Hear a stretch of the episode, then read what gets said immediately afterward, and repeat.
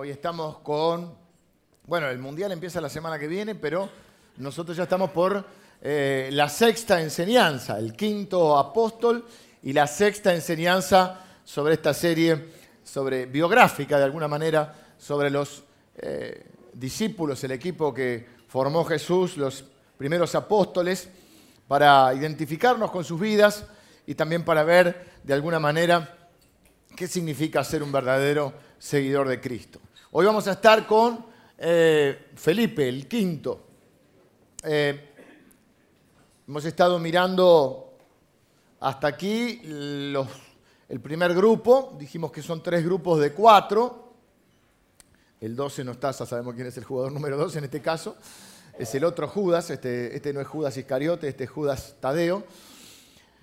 Y dijimos que son tres grupos, estaban dentro de los 12 había el líder general, por supuesto era Jesús, luego Pedro era el, más prominente del grupo, y a su vez el primer grupo de cuatro era lo que hoy ahora se utiliza mucho la frase la mesa chica. Vieron que se utiliza en política, se utiliza también cuando se habla de la selección, dicen los amigos de Messi.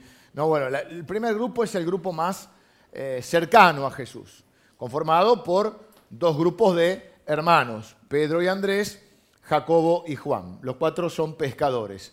Y dentro de este grupo, a su vez Pedro, Jacobo y Juan son el núcleo más cercano a Jesús. El domingo pasado vimos la vida de Juan, el amigo eh, más cercano de Jesús. Dijimos que es el discípulo amado, pero no es porque Jesús no amaba a los otros, sino lo que está hablando es que había una relación especial eh, de un lazo de amistad mutuo. Y Juan es el amigo fiel que está siempre en las buenas y en las malas. Y Hoy nos toca la vida de Felipe. Felipe es el eh, líder del segundo grupo. En las cuatro listas bíblicas hay mínimas variaciones en, la ubicación de los, eh, de, los apóstoles en las listas, pero siempre se respeta este orden y Felipe está quinto en las cuatro listas porque es el líder del segundo grupo de cuatro. El segundo grupo que está formado por Felipe, Natanael, Mateo y Tomás. Felipe no es de los más renombrados, pero tiene un rol importante también, porque se lo menciona varias veces y hoy vamos a ver que tiene un rol dentro del grupo. Además de ser el líder del segundo grupo, Felipe es de la ciudad de Bethsaida, de donde eran Pedro y Andrés. Probablemente él también es pescador junto a Natanael y Tomás. Es el amigo, el compañero se lo menciona muchas veces junto a Natanael, por lo cual se cree que son amigos compañeros más cercanos. Natanael, ¿qué, otro nombre tiene? Bartolomé, muy bien. Porque dijimos que, bueno, por ejemplo, Felipe es el nombre griego. Hay una, no le voy a entrar en detalles, pero hay un, hay un grupo de, judíos, obviamente todos tienen, no se conoce el nombre judío de Felipe. Todos tienen un nombre judío, los doce son judíos. Pero se conoce el nombre griego en este caso. Había algunos judíos que, por, bueno, por una cuestión histórica, en algún momento y de cierta región habían adoptado costumbres griegas, se los llamaba los helenistas. Probablemente Felipe fuera de, ellos y por eso se le, llama con ese nombre, que es su nombre griego. Seguramente tenía un nombre judío, pero no lo conocemos. Eh, Jesús ponía también algunos apodos, porque en todos los grupos hay apodos, ¿vieron? Pero Jesús no ponía apodos tan así, tan burlones, ni menospreciados, ni que menospreciaran a las personas, pero tenía. Dijimos que Pedro no es el nombre, que en realidad se llama Simón. Pedro es un apodo que le pone Jesús, un lado para recordarle quién debía ser y un poco también para, para estimularlo a que fuera eso. ¿Viste? A veces vos podés Ojo con eso, ¿no? Con los apodos o la, forma en que nos dirigimos a nuestros hijos, por ejemplo. Eh, que no sea algo que lo desanime, que lo desmotive. A veces queriéndolo corregir lo desmotivamos, sino que busquemos el lado positivo de la instrucción. Entonces le pone mm, Pedro, que significa roca, porque él era muy inestable emocionalmente. Eh, una caña sacudida por el viento, se lo llama en algún momento. Y, y le dice, no, vos vas a ser un hombre sólido, vas a ser una roca, mm, vas a ser un hombre de fe, donde las circunstancias no te van a, mover tanto ni de tus convicciones, ni de, tus propósitos, ni de, tu enfoque.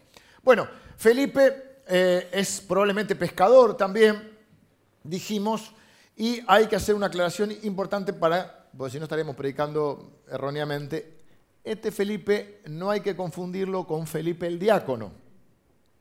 ¿Quién es Felipe el diácono? Algunos lo conocen, otros no.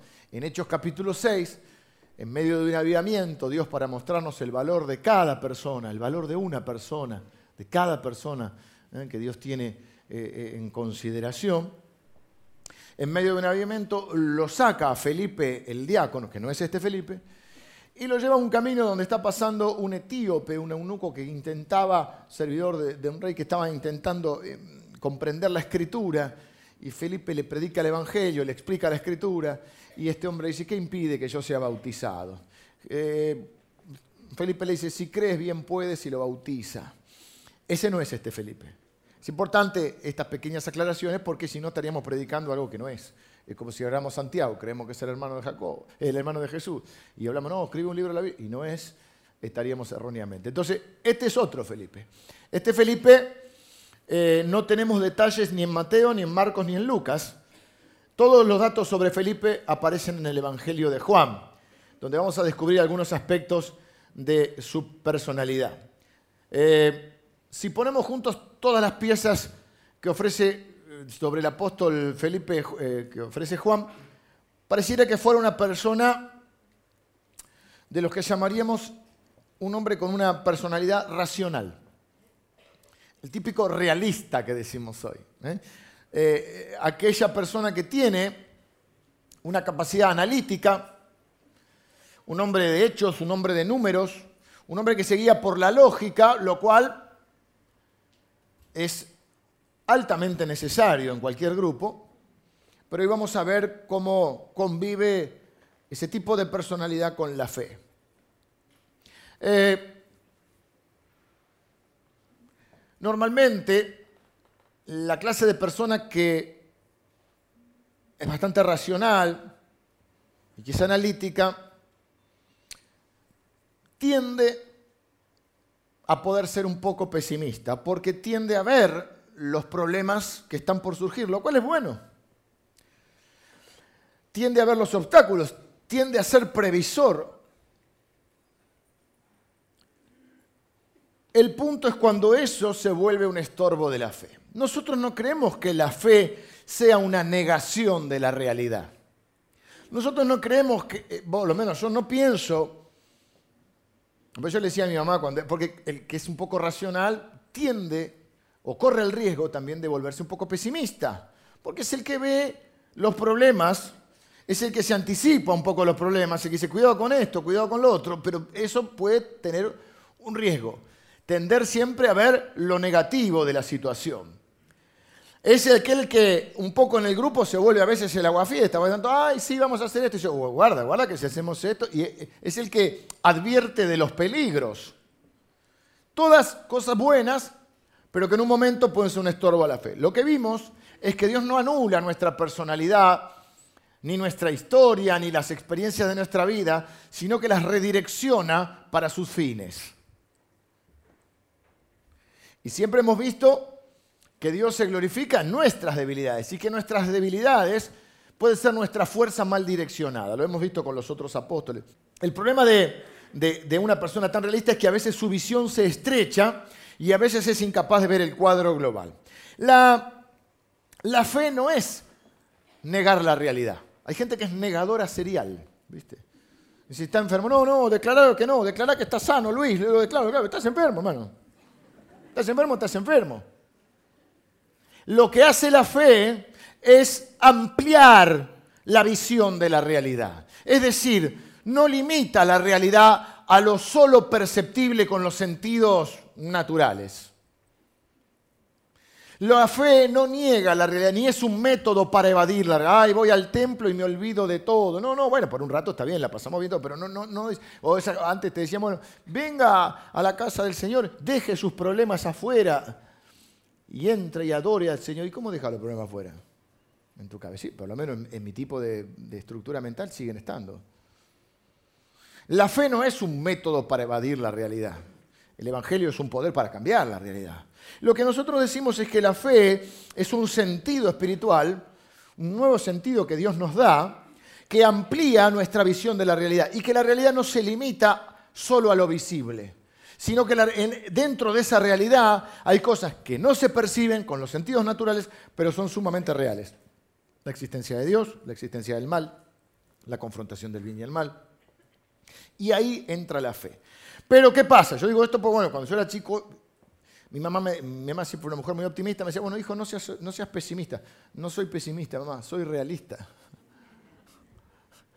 Pero la realidad, claro, si vos solo ves la realidad visible, normalmente vas a terminar siendo eh, pesimista, porque la realidad es así, pero eh, eh, su predisposición natural, en el caso de Felipe, era hacia el realismo en lugar de ser un visionario. Pero aquellos que somos seguidores de Cristo, nuestro Maestro es Cristo, tenemos que ampliar nuestra visión, tenemos que ampliar nuestros límites de la comprensión de la realidad, incluyendo esa realidad que no se puede ver, incluyendo el sentido de la fe como un, como un sentido de percepción de la realidad, pues si no terminaremos siendo realistas, pero terminaremos siendo pesimistas. Y estaremos siempre enfocados en los peligros, en los obstáculos, lo cual es bueno para, por eso digo, no es negar la realidad, si no, si no, no estoy enfermo. No, estás enfermo, vas al médico. Esto es lo que sucede, pero hay un margen para que Dios pueda obrar. Porque si no, corto ese margen para que Dios pueda obrar.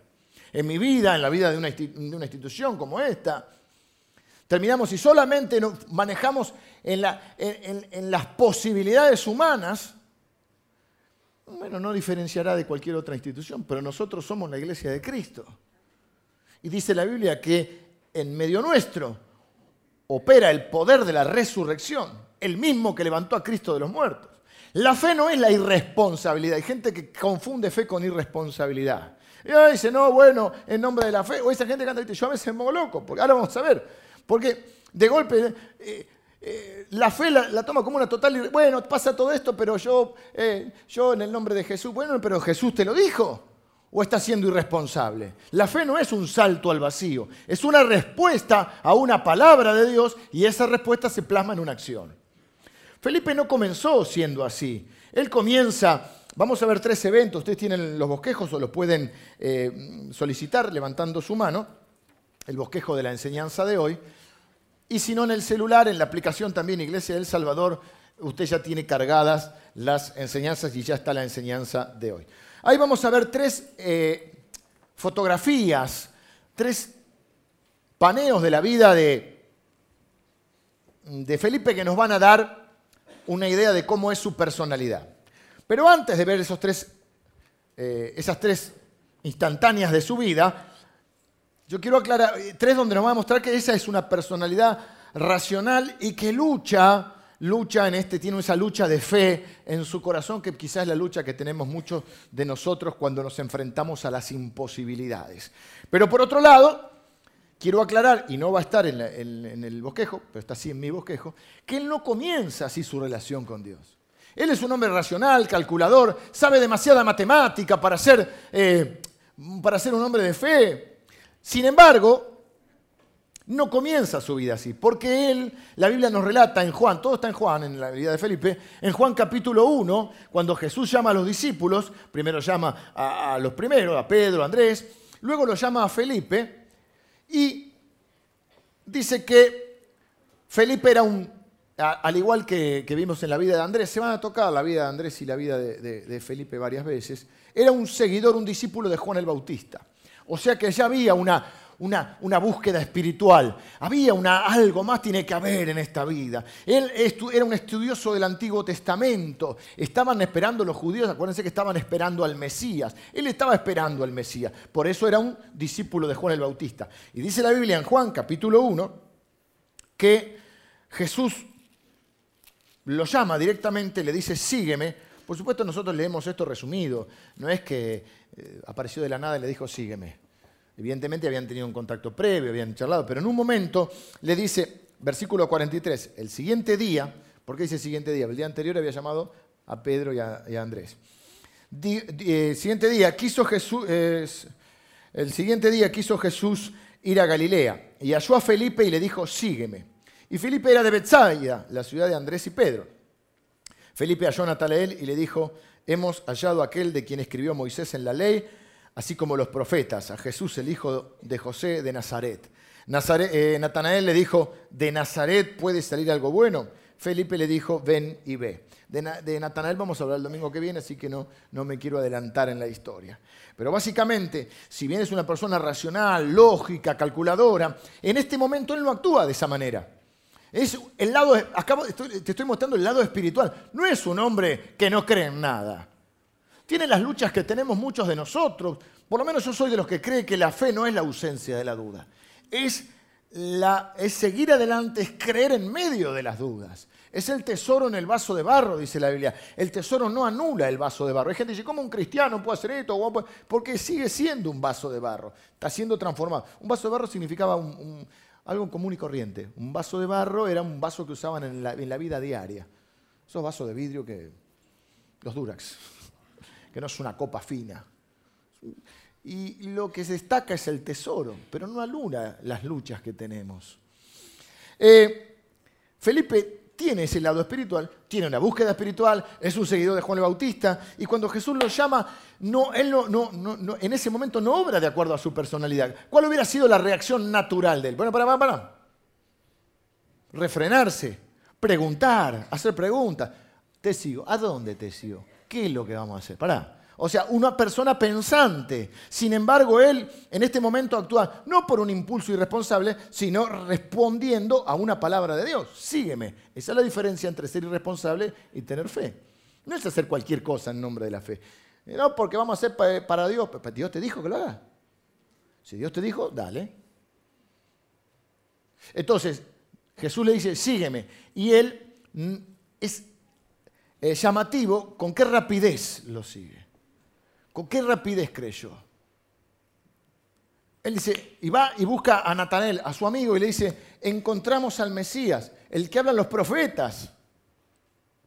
Es un hombre que sabe la palabra de Dios, que usa su lógica, no se puede desprender de su forma de ser, tampoco Dios quiere eso, sino a veces redireccionar nuestra personalidad o usarnos, porque vamos a ver que Dios lo va a usar en la organización, Jesús lo va a usar en la organización del grupo. Sin embargo, él en este momento actúa espiritualmente y responde al llamado de Dios. ¿Y qué es lo primero que hace? Va a buscar a su amigo. Porque yo creo que eso es lo que Dios pone en nuestro caso. Esto es antes del mandato de la gran comisión. Pues, ¿Por qué ustedes predican? ¿Por qué andan siempre buscando, haciendo proselitismo? No hacemos proselitismo, cumplimos el mandato de Dios de dar a conocer el Evangelio. Pero a su vez lo hacemos porque es un sentido que hay en nuestro corazón. Antes de ese mandato, lo primero que hace, Natanael, eh, que hace Felipe, cuando se da cuenta que Jesús es el Mesías esperado, va y le dice a Natanael, encontramos al Mesías. Y yo creo que nosotros siempre debemos hacer eventos, campañas evangelísticas, todo lo que hacemos lo hacemos como una excusa para predicar el Evangelio, pero yo creo que la verdadera estrategia de Dios para que su reino se extienda es a través de nuestras amistades y nuestras relaciones. Es cuando cada uno de nosotros gana uno. Simplemente que una iglesia, cada uno de nosotros ganara uno por año, sería una multiplicación impresionante. Sin embargo, pasan 70, 80 y la iglesia tiene 50 personas.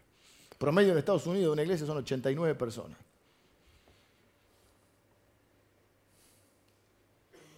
Yo soy un convencido Estoy convencido que cuando la realidad de Cristo se, eh, se interrelaciona con una relación previa de amistad, de confianza, eso produce un efecto poderoso.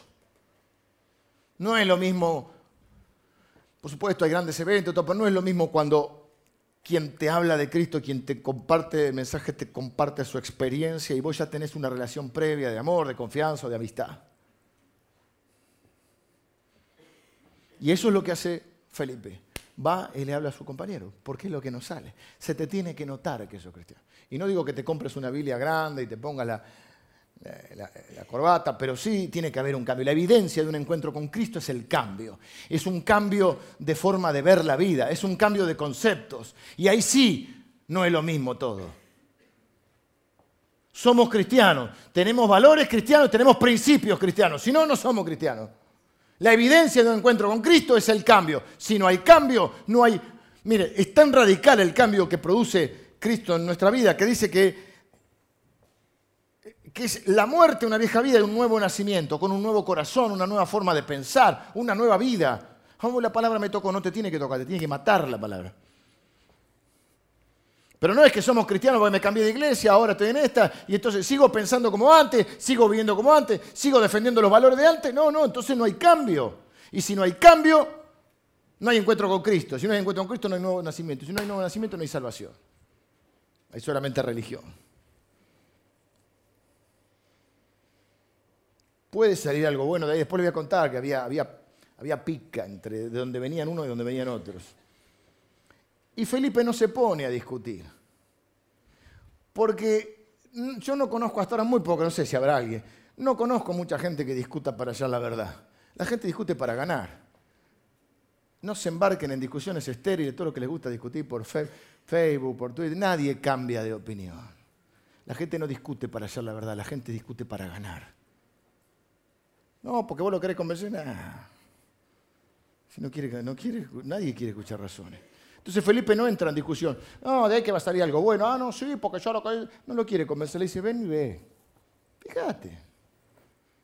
Me gusta cuando Pablo les enseña a Timoteo y le dice, analiza lo que te digo y Dios te da entendimiento. Yo no soy el Espíritu Santo. Yo no te puedo dar entendimiento. Analiza lo que te digo y Dios te da entendimiento en todo. Le dice siempre Pablo a Timoteo, esto es lo mismo. Felipe le dice, mira, ven y ve, qué sé yo. Yo te digo que es el Mesías. Lo querés creer bien. Si no, que Dios te bendiga. Y es el amigo, ¿eh? no, es, ah, falta de amor, no, pero ¿qué va a discutir? Pero acá actúa sin pensarlo en un impulso espiritual, pero no es la realidad de su vida siempre. Vamos a ver los tres eventos donde eh, se, puede ver un poco la personalidad de, de, Felipe. Hasta ahora sabemos que estudiaba el Antiguo Testamento, que creía en el Mesías, de manera que creyó rápidamente en Jesús, su corazón era un hombre recto, era un hombre de fe, pero una fe a menudo eh, que luchaba con la razón. Podía terminar siendo una fe débil. Dice, volvemos a cómo se entremezclan los, los episodios en la vida de las personas, porque ahora nos vamos al capítulo 6, la alimentación de los 5.000, que hemos visto ese episodio cuando fue la enseñanza de Andrés. Jesús está predicando, se está haciendo de noche, está en una especie de, monte, no hay un McDonald's cerca, ni un maxi kiosco, no hay nada para comer, y entonces Jesús dice, denle ustedes de comer. Fíjense, voy a leer el versículo 5 del capítulo 6. Cuando alzó Jesús los ojos y vio que había venido a él gran multitud, dijo a Felipe, a Felipe le dice, ¿de dónde compraremos pan para que coman estos? Pero esto decía para probarle, porque él sabía lo que había de hacer. Felipe le respondió, 200 denarios de pan no bastarían para que cada uno de ellos tomase un poco. Uno de sus discípulos, Andrés, hermano de Simón Pedro, le dijo, he aquí este, está un muchacho que tiene cinco panes de cebada y dos pececillos, mas ¿qué es esto para tantos? Hemos visto esa pequeña parte de la historia cuando vimos la historia de Andrés. Se hace de noche, Jesús le habla directamente a Felipe. ¿Por qué? La primera pregunta, ¿por qué a Felipe si son doce? Si el encargado del dinero era Judas, el otro Judas. ¿Por qué? ¿Por qué a Felipe? Bueno, por varias razones. Número uno, aparentemente por varios episodios que, la Biblia menciona, o algunos episodios, Felipe es el encargado de la logística. Felipe es el organizador, porque tiene esa, esa característica. ¿eh? Es, el, que ve, el que ve las dificultades, es el que ve un poco, se, anticipa algunos problemas, es el organizador del grupo. Evidentemente tiene un don para eso. Pero eso es lo que te hace a veces ser un poco el que baja la realidad cuando empiezan a volar los que, los que vuelan. Yo a veces me siento identificado esto porque a veces me pongo loco. Ah, vamos a pero, pero, pensaron. Oh, qué lindo que salió esto. No, no salió lindo. Estuvo lindo. No, no, no, estuvo lindo. Faltó acá, faltó excelencia acá, ten cuidado con él. O sea, te pone negativo. Y tenés que balancearte, porque también alguien tiene que ver. Vamos a hacer un hospital para que... Dios te lo dijo. ¿Qué tenemos para hacerlo? ¿Tenemos un plan? ¿Tenemos algo? ¿O solamente así porque Entonces Jesús dice, dele de comer. Ah, démosle de comer, sí, gloria a Dios. ¿Y qué hacemos? Entonces fíjate cómo Dios lo va a probar. Y lo prueba él porque le quiere ampliar la visión, porque el problema de ser tan realista, de anticiparte a los problemas y de ver los obstáculos, es que podés correr el riesgo de tener una visión estrecha que no dé espacio para el obrar de Dios. Entonces Dios para probarlo, Jesús para ampliarle la visión, expandir su fe, le dice a él, vamos a darle de comer. No, dice, ¿dónde vamos a comprar pan para todos? Noten que Felipe venía haciendo, contesta rápidamente, 200 denarios no alcanza. Felipe venía haciendo las cuentas hace rato. Yo dije, ¿cómo lo quiero, Felipe? Claro, Felipe está ahí y, ve que va llegando la, como decía el del video, la monada, ¿no? Van llegando, cinco mil sin contar las mujeres y los niños. Así que había como diez mil personas. Y Felipe dice, se está haciendo de noche, acá no hay comida, estamos todos muy lindos, eh, hacia la gloria. ¿Y qué hacemos? ¿Quién le da de comer acá? ¿Viste que hay? gente que vive en una nube espiritual. ¿No? ¿No? Sí, todo muy lindo, pero ¿quién paga la cuenta? Bueno, el Señor proveerá. Bueno, pues vamos a hacer un plan. Después demos espacio para que Dios sobre, pero hagamos. Si no, terminamos en una, fantasía. Y vamos, ¿viste? los paramos hoy un día y vamos a hacer esto para Cristo, después no hacemos nada, el día, pasan dos meses y vamos a hacer otra cosa. Inconsistente. La ventaja de alguien racional es que normalmente su vida es una vida más coherente, coincide un poco más sus actitudes con sus pensamientos, es más consistente en el tiempo, es más perseverante. Pero, ¿cuál es el otro riesgo? Limitar a Dios a mi cajita. Entonces Dios tiene que obrar, entonces yo ya oro contándole a Dios los problemas y después dándole las instrucciones de lo que tiene que hacer. Ven cómo hay un balance ahí, no sé si alguno se va identificando con esto. Bien, andamos todos, oh, el Señor predicó, qué maravilla. Eh, pero acá hay 10.000 tipos que no tienen para comer, ¿eh? ¿qué vamos a hacer? Como Jesús sabe, Jesús no le pregunta para saber lo que Pedro, lo que Felipe está pensando. Jesús ya sabe lo que la gente piensa. Hay un montón de episodios en la vida de Jesús que nos muestra que él sabía lo que la gente pensaba. Aún sus enemigos que venían a atacarlo querían poner la mente en blanco, no para que Jesús no sepa y Jesús decía, están pensando esto, Nos agarró de vuelta. Tampoco le pregunta para que Felipe haga un plan, porque ahí dice, Juan nos dice que Jesús ya tenía un plan de lo que iba a hacer. Jesús ya sabía lo que iba a hacer. Lo que está haciendo es expandir, pero primero mostrando la realidad del problema. Entonces el otro empezó a hacer cuentas y dice, a ver, somos 10.000 personas, el kilo de pan está tanto, necesitamos un pan para cada uno, bueno, 200 denarios, no hacemos nada. Tiene el cálculo hecho. El problema es que tiene tanta matemática que le falta la osadía de la fe. Eh, ¿Cuál tenía que haber sido la respuesta de, de Felipe? Felipe está delante, él lo vio ya a esta altura, él lo vio transformar o, crear el vino de agua. Él lo vio hacer milagros de sanidad, algunos regenerativos, algunos creativos. Él tendría que decir, eso es lo que yo digo que, es la fe, no es negar la realidad. Es decir, no, no, evidentemente hay 10.000 personas con 200 denarios no hacemos nada. Ver la imposibilidad. No es decir, no, negar, negar la realidad, no estamos enfermos, declarar que está sano. No, no, no, estoy enfermo, o si lo está, o si tengo este problema, esta es la situación, analizarla, ver cuáles son las posibilidades humanas y ahí ir a acudir al Dios de lo imposible para que Dios sobre en nuestra imposibilidad. Porque nuestras imposibilidades generan un una plataforma para que Dios pueda mostrar su poder y su misericordia y su gracia en nuestra vida. Pero ahí está lo bueno, cuando nosotros somos capaces de analizar la realidad y decir, esto para nosotros es imposible, pero creemos en un Dios que todo lo puede, que tendría que haber sido la respuesta de Felipe. Fácil de decirla hoy, ¿no? Pero en aquel momento no. Felipe tenía que haber dicho, son 10.000 personas, mm, con 200, necesitamos tantos kilos de pan, con 200 denarios no hacemos nada, pero Señor, vos podés hacerlo. Y si vos, querés alimentar a esta gente, nosotros vamos a hacer lo que vos nos diga. Lo ponemos en fila, lo separamos de grupo. ¿Cómo querés hacer?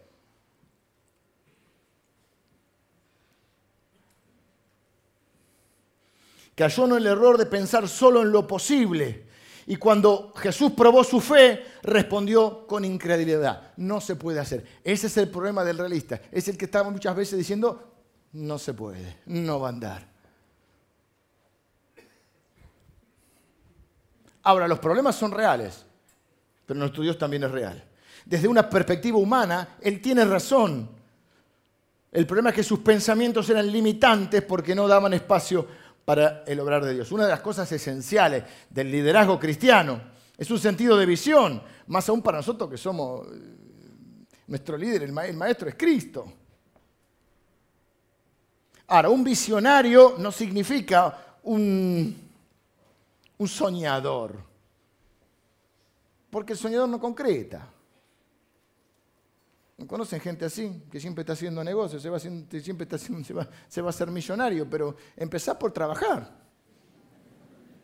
Otro que van a ir a las naciones a predicar el Evangelio, empezá a predicarle a, la, a, a Natanael. Voy a ir a ganar la tribu de los no sé, alguna tribu. Bueno, ganar la, la, tribu de tu barrio que son bastante, bastante salvajes. ¿No? Esa gente que va a hacer grande cosas, ah, hace algo, mostrame que hay algo ahí. Si no, no, si no es sanata. Ahora, eso no quita que un líder de Dios tiene que ser un visionario. Y tiene que dar espacio para que Dios nos sorprenda. Por otro lado, fíjense, el contraste con Andrés. Andrés también duda en su... Por eso yo digo que las charlas es importante que tenerlas cara a cara. Que no se puede hablar por mensaje de texto, por audio de WhatsApp, porque vos no ves los gestos. Porque Felipe, Andrés, ¿qué hace? Andrés dice, hay un, hay un pibe que tiene cinco panes y dos peces. ¿Más qué es esto para tantos?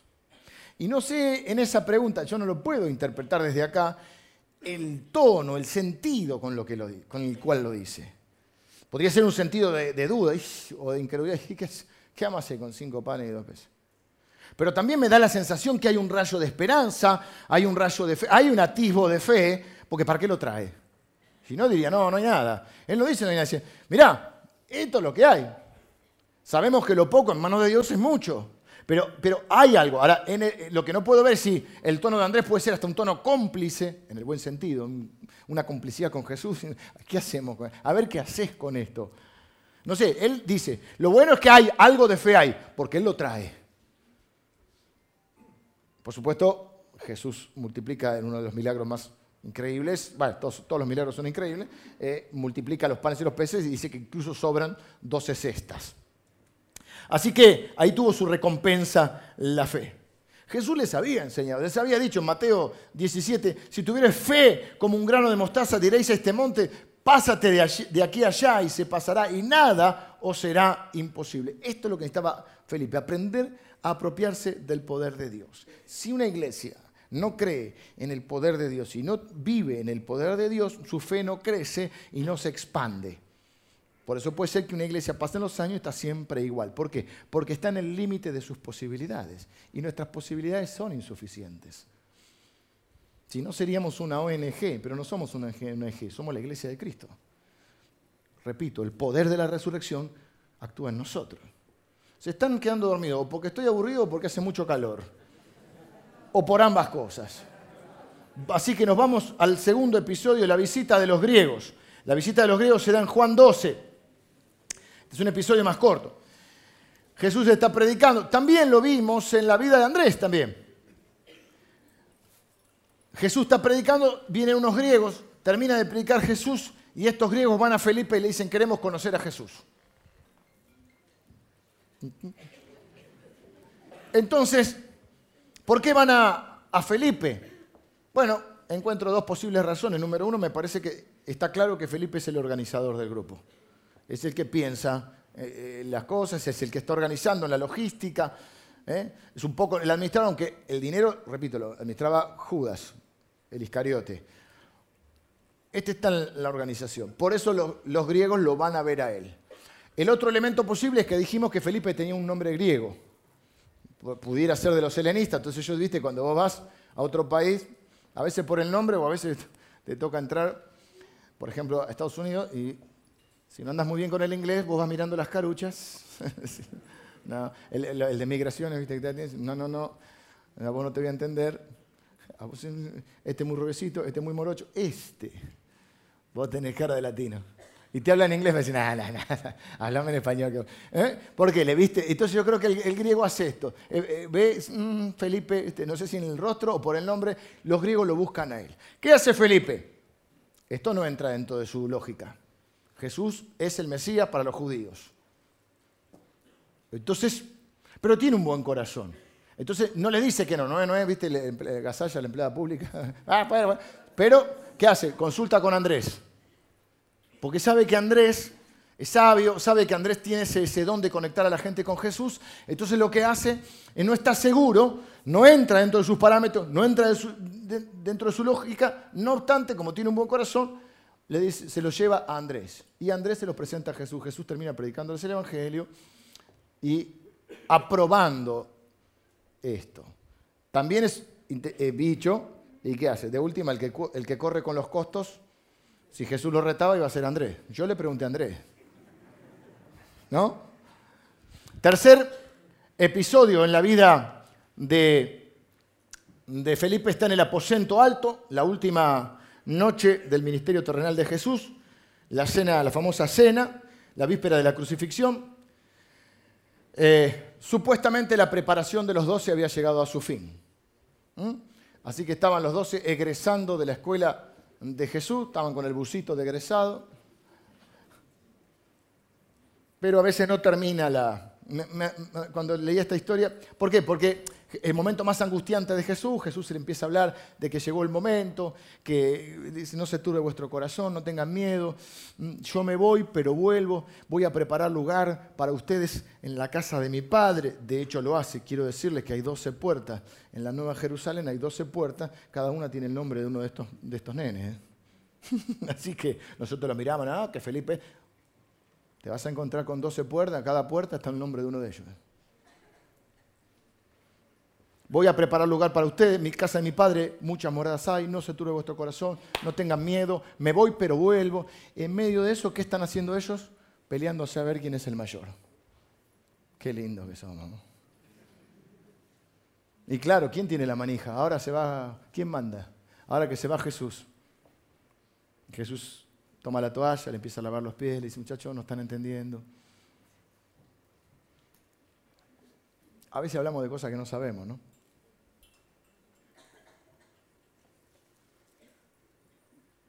Hay gente que habla de cosas que no sabe. Por otro lado, muy de argentino, ¿no? Me acordé cuando estaba terminando la carrera, un domingo, yo soy previsor, pero para, para el estudio no tanto, buscando un kiosco, necesitaba fotocopias un domingo a la tarde para un parcial, y entonces encuentro un kiosco en Castelar, donde yo vivía, eh, y me atiende un pibe joven que no te daba que era kiosquero, ¿viste? Está mirando los apuntes. Estaba dándole una mano al padre, que era el dueño del kiosco. El pibe también ya se había recibido. Yo estaba en mi última materia. Entonces me hace los ve los apuntes, me hace la fotocopia, me dice tu última materia. Me dice, bueno, estás terminando. Sí, bueno, ahora vas a empezar a aprender. Porque uno cree que ya está, que ya aprendí.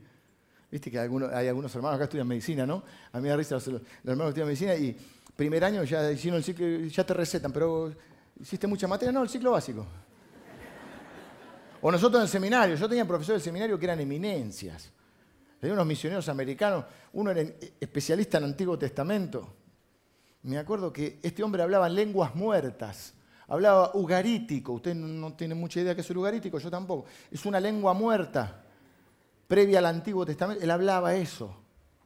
Y nosotros íbamos decíamos, no estoy de acuerdo con su interpretación. Yo ¿qué tará? Pobre hombre, habrá escuchado nosotros, dicho. Los discípulos están así, ¿no? Yo a veces veo, ¿no? Eh, con todo respeto, el jovencito no, porque yo con el matrimonio, ¿cuántos años de casado tenés? No, soy soltero. Otro hablan ahora, le gusta hablar del aborto. ¿Sos papá? ¿Sabes lo que es escuchar cuando late tu hijo ahí? Después hablamos. No hablemos giladas. ¿Sabes cómo te explota el cerebro? Dice, ahí está, el bebé está. Vos no ve nada, ¿viste? Fueron a la ecografía. Ahí está la cabeza. y tu mujer te dice, ¿lo ves? Y vos, la otra está así, pobre, no querés desanimarla. Y le pones onda. No querés mentir. Es varón. Ahí se ve que es varón. sí, sí, está claro.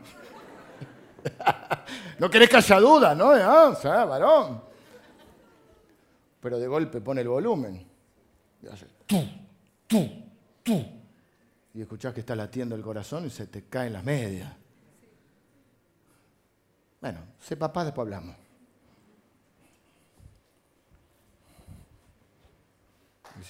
es tu propio hijo. Vos sentís que está tu propio hijo ahí.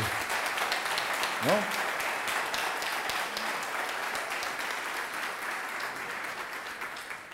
Pasa a ser la persona más importante en este mundo. Viste que hasta este momento vos eras feliz, no tenías problema. Creía, en ese momento te hacías problemas por pavada. Ahora tenés un hijo, si no, no, ahora tengo un problema. Porque tose y vos, ¡ah! Viste, el primer bebé tiene fiebre, estamos toda la familia, no, no, tiene fiebre. Los abuelos, ya cuando el tercero dice, bueno, dale del ibuprofeno. ¿Viste? Por eso dice, el primero es de, ¿cómo es? De cristal, el segundo no me acuerdo de qué. De plástico, el tercero de goma, ¿viste? Ya está. El tercero se viste con la ropa. El primero la ropita celeste, la rosa. Al tercero le pone la ropa a los primos. Yo soy el segundo, así que más o menos comprendo de esta historia. ¿Eh? Ya viste, primero se cayó el nene, se cayó. Tendrá una conmoción cerebral, segundo se cayó. Va a ganar nada, che, no sea delicada, va. Pero cuando late ese corazón. Y de a partir de ahí no hay nada más importante que tus hijos, ¿no? Solo que no lo ves. Porque ahí la imagen. Ahora hay 3D, 4D. Ahora se ve que, bueno, o sea, ustedes están tan cancheras, son enfermeras. A mi nieto lo voy a ver bien. Igual esperemos un poquito. Vamos tranquilos. Bueno, dicen eso, que, dicen que es fantástico, que tener un nieto es, como multiplicar la, la, sensación que uno tiene con los hijos, ¿no? Porque no tenés tanta responsabilidad, tanto, pero una cosa de locos. Dice la Biblia que son herencia de Dios los hijos, bendición de Jehová. Me fui. ¿Dónde estamos? Ah, estamos yo, yo, soy egresado de la, de, la, de la Universidad de Jesús, tengo el busito acá, egresado 2000, 2000 no, cero, año cero, egresado año cero. Pero te falta, ahí empezás a aprender, ¿no? Como todo en la vida. Nadie es más que nadie, simplemente que estamos en diferentes etapas del camino, tanto en la edad como en el camino cristiano. ¿no? Entonces, bueno, Jesús toma con paciencia, dice, no están tan egresados, pero vamos, y le lava los pies. Y comienza a predicarles Juan 12, 14. En 12 los griegos, 14. Escuchen esto, escucha. No se turbe, versículo 1, no se turbe vuestro corazón. ¿Creéis en Dios? Creed también en mí. En la casa de mi Padre muchas moradas hay. Si así no fuera, yo os lo hubiera dicho. O sea, si no hubiera casa, te aviso. Voy pues a preparar lugar para vosotros, y si me fuera y, os prepararé lugar, vendré otra vez y os tomaré a mí mismo para que, para que donde yo estoy, vosotros también estéis. Tranquilos, yo voy, ¿Mm? Y dice Jesús, escuchen acá, y sabéis a dónde voy y sabéis el camino. Al fin y al cabo, ustedes ya son egresados. Voy decir, tranquilo muchachos, viene un tiempo difícil, pero ustedes saben, saben a dónde voy. ¿A dónde va? Al cielo con mi Padre. ¿Saben cuál es el camino? La palabra que les he enseñado, el Evangelio, la fe en Cristo. Vos decís, bueno, ¿está todo claro? De todas las respuestas desalentadoras viene la de Tomás y después la, más desalentadora es la de Felipe. Pero miren Tomás. ¿Sabéis a dónde voy? Entonces, y sabéis el camino. Le dijo Tomás, Señor, no sabemos a dónde vas. ¿Cómo pues podemos saber el camino? Y Jesús dijo, crucifíquenme ahora. Si no me crucifican en este momento, me corto las venas.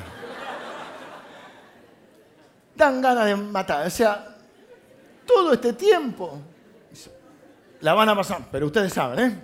Saben dónde voy, saben el... No sabemos ni a dónde va. Bueno, Jesús le pone onda y le dice, yo soy el camino, la verdad y la vida. Nadie viene al Padre sino por mí. Jesús es inclusivo porque es para todo aquel que cree, pero es exclusivo porque es el único camino. Y esta es una de las eh, declaraciones expresamente bíblicas donde Jesús dice que Él es el único camino, el único Salvador. Y dice, si me conocieseis, también a mi Padre conoceríais, y desde ahora le conocéis y le habéis visto. Esta es una declaración de deidad de Jesús. Jesús está diciendo, yo soy Dios. Nadie vio al Padre jamás. Pero Jesús va a decir, el que me ha visto, a mí, ha visto al Padre. Jesús es la imagen del Dios invisible. Jesús es Dios. No es un ser creado. Ojo con eso. No es un ser creado, es Dios. Por eso es el único camino. Felipe le dijo, Señor, muéstranos al Padre y nos basta. Sencillito, no hay Vos no mostrás a Dios, con eso alcanza. No te preocupes. Jesús volvió a decir, tráiganme un cuchillo, me corto las venas. Con eso nos alcanza. Jesús le dijo, tanto tiempo hace que estoy con vosotros y no me, no me has conocido, Felipe. ¿Dónde estuviste, Felipe, estos tres años? El que me ha visto a mí, ha visto al Padre. ¿Cómo pues dices tú, muéstranos al Padre? ¿No crees que yo soy el Padre y el Padre en mí? Eh, esto muestra de nuevo esta personalidad concreta. Felipe necesita hechos, necesita ver, no, entra en su cabeza el, plano eh, sobrenatural, está fuera de su lógica, su estructura mental lo priva de una comprensión plena de aquel en cuya presencia estuvo tres años. Felipe era un hombre de una fe limitada quería hacer las cosas a su manera, su mente estaba llena de hechos, de números, y lo hacía incapaz de ver el cuadro completo. Eh, no podía ver más allá de eso, no podía ver el poder, la gracia y, lo sobrenatural de, Cristo. Solamente lo ve, lo, lo, loco es que él sabe que es el Mesías. Porque él, por eso lo sigue, porque él estudió la palabra y dice, este coincide, este es el Mesías. O sea, es como cuando nosotros somos conscientes de la realidad de Dios, sabemos, pero nos falta esa fe porque nuestra lógica o nuestra estructura mental, lo que no entra dentro de esa estructura, lo dejamos afuera. Y se transforma en un estorbo para nuestra fe.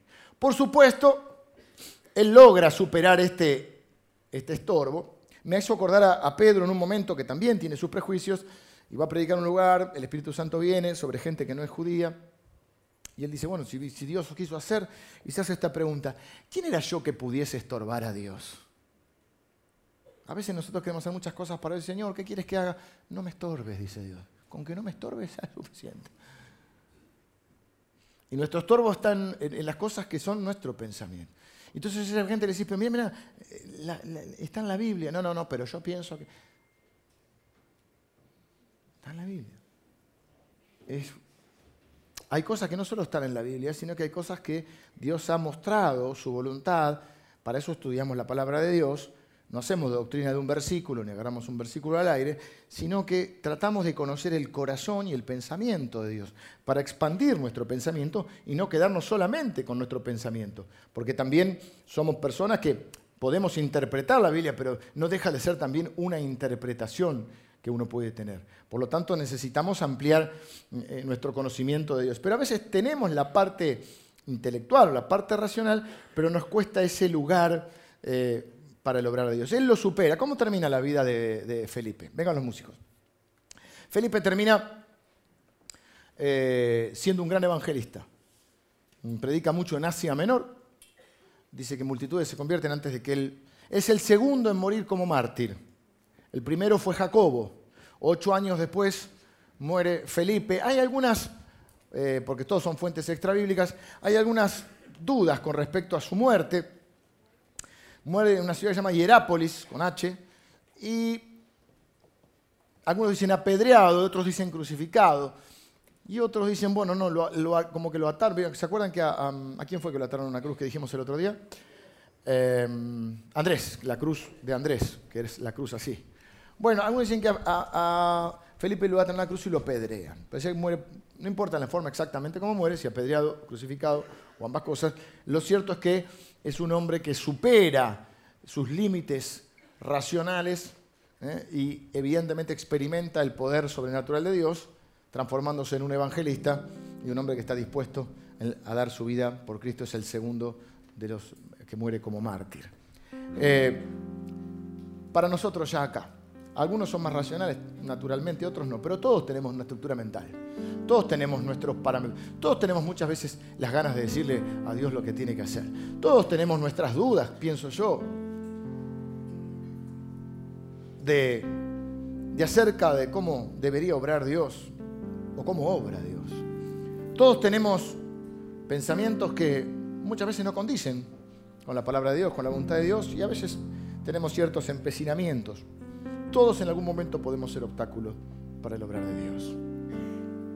Y, algunos de nosotros más todavía, porque luchamos con este tipo de, personalidad o de temperamento o de forma de ser La palabra místico se puede usar en el bueno, a veces se usa en un sentido peyorativo, a veces se usa en un buen sentido. no es una palabra que sí sea mala que alguien sea místico. Sí cuando se la usa peyorativamente. Pero algunos de nosotros somos más racionales. Tenemos la tendencia natural de ver una situación, de buscar analizarla rápidamente, ver cuáles son los peligros, cuáles son las ventajas, las desventajas y estar con eso en la cabeza y, y a veces encontramos salida y a veces concluimos que no hay salida. Y a veces no hay salida humana. Y ahí es donde entra a jugar la fe, pero tenemos que darle cabida a esa fe. En vez de decir no se puede porque 200 denarios no alcanza, evidentemente estas son nuestras posibilidades. No alcanza, pero Dios puede sorprendernos. Mis imposibilidades generan la oportunidad para ver a Dios. Podemos decir frente a una situación que estés viviendo ahora, no se va a poder, esto no tiene salida, esto es un desastre, o asustarte con, los obstáculos o desanimarte con los obstáculos que están por delante. Puedes ser un negador serial y no ver ningún obstáculo, esa gente que anda haciendo siempre negocio y no empieza por nada. O puedes decir, esta es la realidad. Y creo que es más valorable cuando uno puede analizar la realidad y puede sorprenderse por el obrar de Dios porque uno analizó que humanamente no había posibilidades.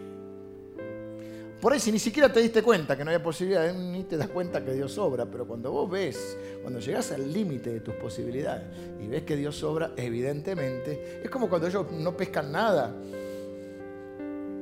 Y de golpe Jesús le dice desde la orilla, ellos vimos con la vida de Juan, tiren la red a la derecha y sale que no la podían juntar. Pasaron de no pescamos nada a no la podían, no la podían levantar. ¿Y qué dice Juan? Tiene que ser Dios. Es el Señor. Entonces cuando vos ves la imposibilidad de golpe, ves el decir, tiene que ser Dios. Por eso Dios se manifiesta en nuestras debilidades. La pregunta es, ¿qué situación estás viviendo? ¿O qué tipo de temperamento tenés? ¿Tenés este tipo de tendencia? Un cristiano no puede ser pesimista. Un cristiano no puede ser pesimista porque esperamos lo mejor de Dios. Más, de ahí la Biblia dice que nosotros somos prisioneros de la esperanza. Mira qué linda frase. Somos prisioneros. No podemos ser pesimistas si estamos mm, mm, hay cosas que no podemos ser si somos cristianos. No podemos ser pesimistas. ¿Podemos ser realistas? Sí, pero tenemos que dar lugar para, para, el obrar de Dios. ¿Qué situación estás viviendo que quizá has concluido que no se puede? ¿Mm? ¿Por qué no la miras de otro lado y decís, esta es una gran oportunidad para que Dios sobre y expanda mi fe y expanda mi visión como iglesia? A veces uno se cuida en contar los proyectos o los sueños que tienen porque sabemos que hay personas que por ahí les cuesta más. Pero yo espero todo de Dios. Hago mi parte, pero espero todo de Dios. Porque si yo, si no, me dedico a otra cosa. Y tenemos que pensar que Dios siempre nos va a hacer ir más allá de nuestras posibilidades. Dice la Biblia que Él nos lleva de triunfo en triunfo, de gloria en gloria. Que es el Dios de los imposibles, que el poder que operó en la resucitando a Cristo de los muertos es el que opera en nosotros. No podemos ser pesimistas. No tenemos que ser ingenuos ni reales, ni un misticismo en el mal sentido. Pero tenemos que ser hombres de fe, mujeres de fe, personas que le creen a Dios y que creen que siempre hay una salida, que siempre hay una salida. No concluimos en que no se puede, concluimos en que Dios puede. No obramos tampoco irresponsablemente, sino respondiendo una palabra de Dios. Yo creo que Felipe lo aprendió porque por el fruto en su vida. No tenemos los, episodios, pero tenemos la historia que registra cómo Felipe pudo sobreponerse. Seguramente Dios usó eso. Seguramente es el que cuando tú estabas en otra cosa estaba pensando dónde vamos a dormir hoy, qué vamos a hacer acá, esto lo podemos mejorar, esto hay que hacerlo así. Pero aprendió a creer que nada hay imposible para Dios. Quisiera terminar orando. Señor, en esta mañana te doy gracias por cada uno de mis hermanos. Señor, te pido que a cada uno de nosotros nos expandas la fe, Señor, que cada oportunidad o cada situación que estamos viviendo sea una oportunidad para ver tu obrar en nuestra vida, Señor. Aumentanos la fe como obraron los discípulos, nosotros te pedimos que aumente nuestra que ensanches nuestra visión, Señor, en lo personal y aún como iglesia.